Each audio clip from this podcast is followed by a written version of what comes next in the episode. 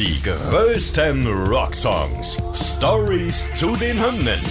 Tragisch, komisch oder kurios. Verrückte und unglaubliche Geschichten hinter den Songs, die ihr so noch nicht kanntet. Ihr hört einen Original-Podcast von Radio Bob, Deutschlands Rockradio. Mit Nina Loges. Und mit Benny Zinke. Hallo. Heute Come Together von The Beatles.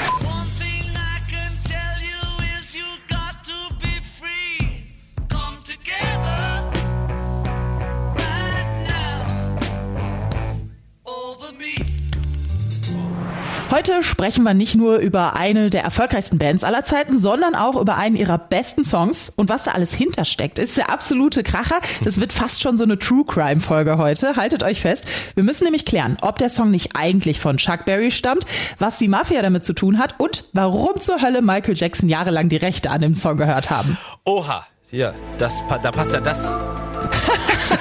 Sehr passend. Ja, das ist wirklich, also das hätte man jetzt äh, nicht erwartet. Wir haben viel vor, aber ich würde erstmal sagen, eins nach dem anderen, wir sortieren uns und äh, fragen uns erstmal, wie kam es überhaupt zum Song?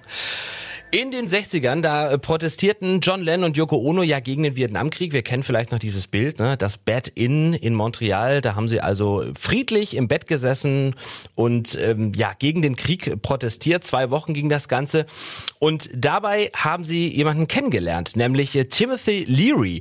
Und dieser, der wollte als Gouverneur von äh, Kalifornien kandidieren und bat John Lennon darum, einen Song für seine Kampagne zu schreiben. Und äh, beruhend auf Learys Song Come Together, Join the Party, schrieb Lennon dann so eine Art, ja, man muss fast sagen, Jingle, der ausschließlich aus diesem Slogan bestand. Und John Lennon soll daraus aber noch einen ganz anderen Song geschrieben haben. Allerdings kam der gar nicht mehr an die Oberfläche, da bei Mr. Leary äh, Drogen gefunden wurden. Ja? Er kam ins Gefängnis und die ganze Kampagne war damit hinfällig.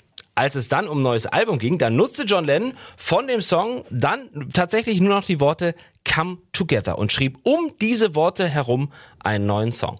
Mein Lieblings-Fun-Fact zu Timothy Leary ist übrigens, dass er ein Advokat von LSD war. Der war ja Psychologe, hat das dann gerne mal bei den Behandlungen benutzt. Also erklärt sich auch, warum Lennon den so cool fand. Naja, egal. Zurück zu Chuck Berrys You Can Catch Me und die Nähe zu dem Song. Zumindest der Spruch Come Together kommt also ja gar nicht direkt aus Lennons Feder, haben wir ja gerade etabliert. Trotzdem schreibt er rund um diese Worte einen kompletten Beatles-Song. Dabei lässt er sich aber anscheinend sehr stark von einem anderen Lied inspirieren und zwar eben von Chuck Berrys You Can't Catch Me von 1956. Wenn man jetzt ganz genau auf die Melodie hört, kann man stellenweise so ein bisschen eine Ähnlichkeit feststellen.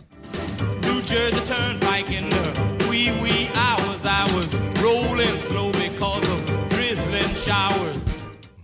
Was aber auffällt, ja, äh, ja. was aber auffällt, Come Together ist eine ganze Ecke langsamer. Und genau das ist Absicht, weil der Song sonst wirklich zu nahe an Barrys Song dran gewesen wäre. Zum Vergleich hier die Version von Chuck Berry, aber ein bisschen langsamer. Come on, flat top. He was moving up with me. Then come waving goodbye and a little old. Schön haben wir das gebastelt. Ursprünglich plante Lennon eine lange Version. McCartney hat aber gesagt, den Song einfach mal langsamer zu spielen, damit die Ähnlichkeit nicht so auffällt, ist natürlich sehr, sehr schlau. Und auch eine Lyrics hat sich Lennon teilweise bei Chuck Berry bedient.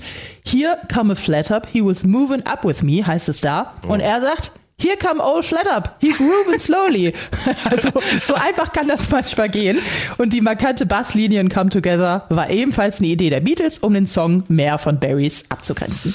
Ja, und was passiert dann wohl, wenn sich eine der berühmtesten Band der Welt etwas zu sehr von einem anderen sehr bekannten Song inspirieren lässt? Ja, dann trifft man sich natürlich vor Gericht. Es wird geklagt. Noch im Jahr des Releases wurde Lennon aufgrund der Thematik von Morris Levy, dem äh, Chef des Labels äh, Big Seven Music, verklagt.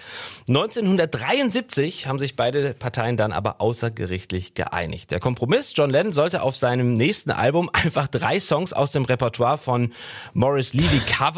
Ja, die Songs sollten dadurch bekannter werden und außerdem gingen die Einnahmen davon dann natürlich an Levi. Also äh, das ist ja schon auch so ein komischer Deal, sag ich mal. Ne? Also äh, Ja. gut, ähm, vielleicht nochmal ein kleiner Exkurs zu Levi. Der hatte schon damals den Ruf, armen Musikern die Rechte an ihren eigenen Songs abzukaufen und daraus Geld Geld zu machen. Auf ihn sind tatsächlich mehr als 300 Kompositionen registriert, obwohl man gar nicht weiß, ob er irgendwo wirklich künstlerisch beteiligt war. Cleverer Wow, sehr sympathisch. ja, total. Also ihm wurden Verbindungen zur Mafia unterstellt. Gut, das wundert einen jetzt nicht mehr. Ja, ich sag, da, da passt es ja wieder. Ne? Das ist ja fast schon wieder True Crime. Ähm, das FBI hing über drei Jahre an seinen Fersen mit dem folgenden Ergebnis. 1988 war dann Schluss mit lustig. Ja, da wurde er tatsächlich wegen Erpressung zu einer Geldstrafe von über 200.000 US-Dollar und zehn Jahren Haft verurteilt. Kam dann aber persönlich noch ein bisschen ja, tragischer für ihn, denn bevor er die Strafe überhaupt antreten konnte, da ist er an Krebs verstorben. Oh Gott, was ein Auch- Leben. Ja, oder? Also ich meine, pff, kannst ja schon wirklich einen Mafia-Streifen draus drehen. Auf John Lenns Album Rock'n'Roll aus dem Jahr 75 coverte er deshalb noch äh, Can't Catch Me und Ja Ja und ähm, außerdem nahm er noch den Song Angel Baby auf. Dieser wurde bis nach seinem Tod aber nicht veröffentlicht. So, da nur zwei und nicht drei Songs auf dem Album landeten, da klagte Morris Levi nämlich mal wieder, diesmal wegen Vertragsbruch und gewann dabei immerhin knapp 7000 US-Dollar. Clever wie er war, veröffentlichte er Demoaufnahmen von John Lennon, worauf Lennon wiederum äh, Levi verklagte. Also, mein Gott, ein, ein, ein, ein Rosenkrieg, ja, unfassbar. John Lennon gewann und bekam eine Entschädigung von knapp 85.000 US-Dollar. Mein lieber Scholli. Was war denn da los? Und ey, als wäre das alles nicht schon wild genug, müssen wir auch nochmal darüber reden, warum die Beatles von vielen ihrer Songs, unter anderem eben von Come Together, jahrelang nicht die kompletten Rechte hatten. Lennon und McCartney hatten 1963 das Label Northern Songs gegründet, unter anderem mit Dick James als Music Publisher. Ihm gehörten somit auch die Veröffentlichungsrechte. James und andere Gründer verkaufen ihre Anteile an die Firma ATV, Associated Television, ohne Lennon und McCartney zu warnen. Northern Songs und all die Rechte an deren Songkatalog wurden daraufhin von ATV übernommen. Mehrere Versuche von den Beatles selber, den Katalog zurückzukaufen, sind gescheitert. 1985 wurde dann ATV verkauft, somit eine Chance für die Beatles, das Unternehmen und die Songs zurückzukaufen. Bei der Versteigerung haben sie aber gegen niemand Geringeren als Michael Jackson verloren. McCartney und Jackson waren sogar gute Freunde zuvor und McCartney selber hat Jackson sogar den Tipp gegeben, dass man mit den Rechten an Musik viel Geld verdienen kann. Nach der Nummer waren die beiden natürlich keine Freunde mehr. Später fusionierte Michael Jackson seinen Katalog dann mit Sony Music und 2017 das Ende vom Lied einigte sich McCartney nach einer Klage gegen Sony außergerichtlich und konnte ein paar der Rechte seiner Songs zurückkaufen. Genaue Details sind dabei aber leider nicht bekannt. Mein Gott. Ich habe gedacht, wir reden hier über einfach nur über einen coolen Rocksong. Also den, äh, einen alten Song, den von den Beatles, den wirklich jeder kennt, aber was da wieder drin steckt, um Gottes Willen. Also bin völlig Mike- fertig. Michael Jackson, das ist kein Witz der, ne? Und reden wir mal über dieses Cover, nachdem Michael Jackson in den 80ern die Rechte am Song kaufte, dann nahm er selbst eine eigene Coverversion vom Song auf.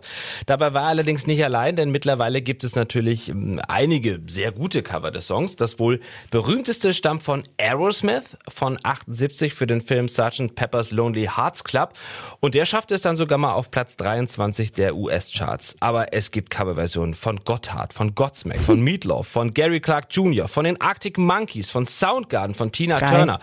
Und ähm, natürlich wurde der Song auch live performt auf einigen Bühnen von anderen Bands, zum Beispiel die Foo Fighters haben ihn 2017 mal zusammen mit Joe Perry an der Gitarre und Liam Gallagher am Gesang live performt. Ja, ich sage ja, Musikgeschichte, ne? Das hätte ich gerne gesehen. Es gibt aber noch mehr Skurriles rund um den Song. Drei Wochen vor der Aufnahme hatten Yoko Ono und John Lennon einen Autounfall. Come Together war die erste Aufnahme nach diesem Unfall. Lennon wollte unbedingt Yoko Ono im Studio dabei haben, weil die aber schwerer als er verletzt war, lag sie im Krankenhausbett im Studio. Ist das nicht total verrückt?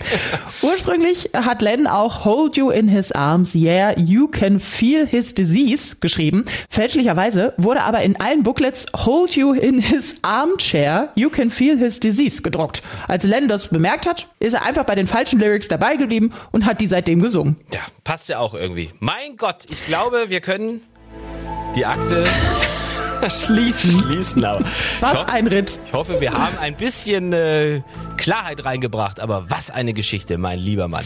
Die größten Rocksongs. Stories zu den Hymnen. Ihr wollt mehr davon? Bekommt ihr jederzeit in der MyBob-App und überall, wo es Podcasts gibt. Und die geballte Ladung an Rocksongs gibt's nonstop in den über 40 Rockstreams, in der App und auf radiobob.de. Radio Bob. Deutschlands Rockradio.